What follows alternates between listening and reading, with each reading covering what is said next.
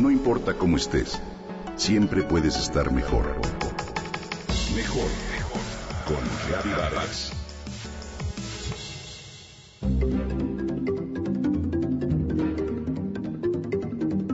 Y de nuevo las jacarandas. Diría mi querido amigo Germán Deza.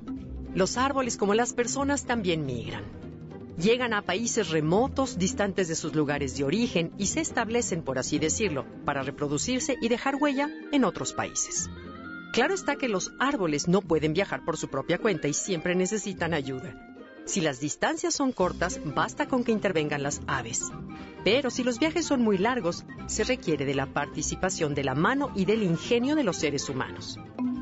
Te sorprenderá saber cuántas especies de árboles que abundan en los parques y los camellones de la Ciudad de México son originarias de otros países y sobre todo te asombraría saber cuántas voluntades se unieron para que viajaran por primera vez en forma de semilla para aclimatarse en nuestros jardines. Los árboles de jacaranda llegaron a México en la primera mitad del siglo XX. Te diré, para comenzar, que las jacarandas son originarias de Sudamérica, donde son conocidas con los nombres de jacaranda, tacango o gulanday.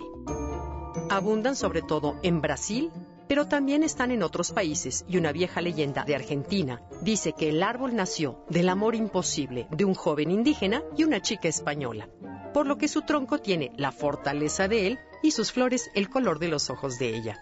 Es un árbol de follaje abundante y es caducifolio, lo cual significa que pierde todas sus hojas en el invierno pero cuando se acerca la primavera, se cubre de flores de color lila que alegran los parques, los jardines, las calles y los ánimos.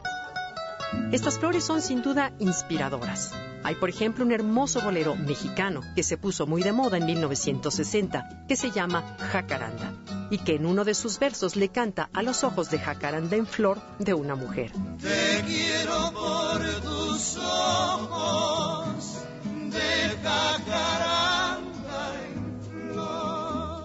Esa canción, cuyo autor es el poeta Mario Molina Montes, está dedicada a una legendaria belleza del cine norteamericano, Elizabeth Taylor, que solía pasar gratas temporadas en Puerto Vallarta, Jalisco, y que, según se cuenta, tenía los ojos de un color azul lila. Pero, ¿cómo llegaron las jacarandas a México?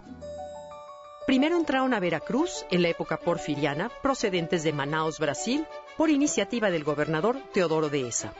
A la Ciudad de México llegaron años después, tal vez traídas por el experto jardinero Tatsugoro Matsumoto, inmigrante japonés en cuyas manos estaban los más lujosos jardines de México y que fue consultado por el gobierno sobre un árbol de flores vistosas adecuado para la ciudad. Él recomendó este árbol, cuyas semillas estaban aclimatando en sus invernaderos desde la década de los años 20.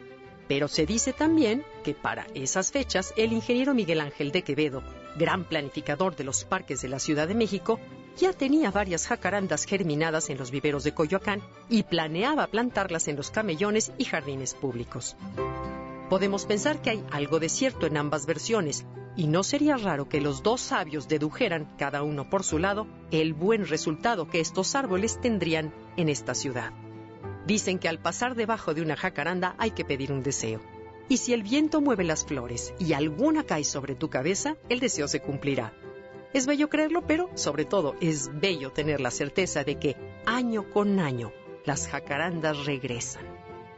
Año con año las jacarandas nos cumplirán su promesa de belleza, como todos aquellos que migran llevando lo mejor de sí mismos a otros rincones de la tierra.